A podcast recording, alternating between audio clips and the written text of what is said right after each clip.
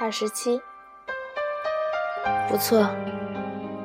事到如今已经六年了，我还从来不曾讲过这个故事呢。我的同伴们都为看到我活着归来而高兴，我自己却闷闷不乐。我对他们解释说，这是由于累的缘故。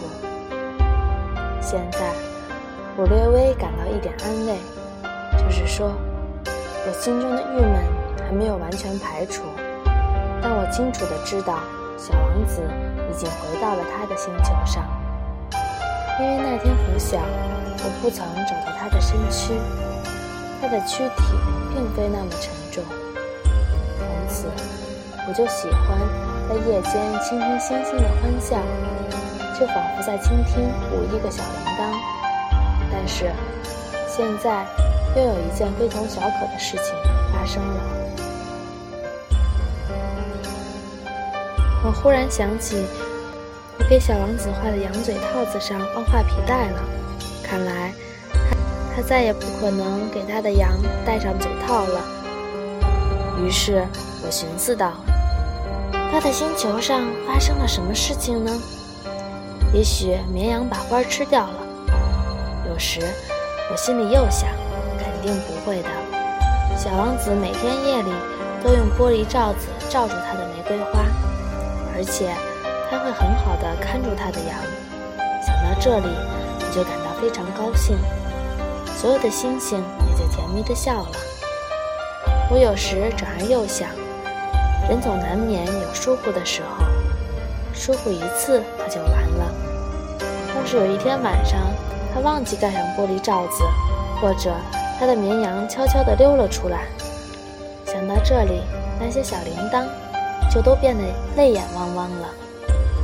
这是一个深奥的谜。对于你们这些和我一样热爱小王子的人来说，如果在一个谁都不知道的地方，有一只我们谁也没见过的绵羊，吃掉了或者没有吃掉一朵玫瑰花，这都会使宇宙万物发生天渊之别的变化。请你们仰望星空，想一想吧。绵羊吃掉了，还是没有吃掉那朵花？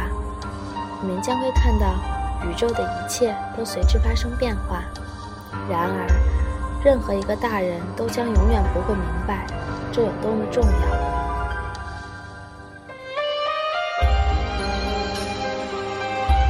对我来说，这是世界上最美丽，也是最凄凉的景色。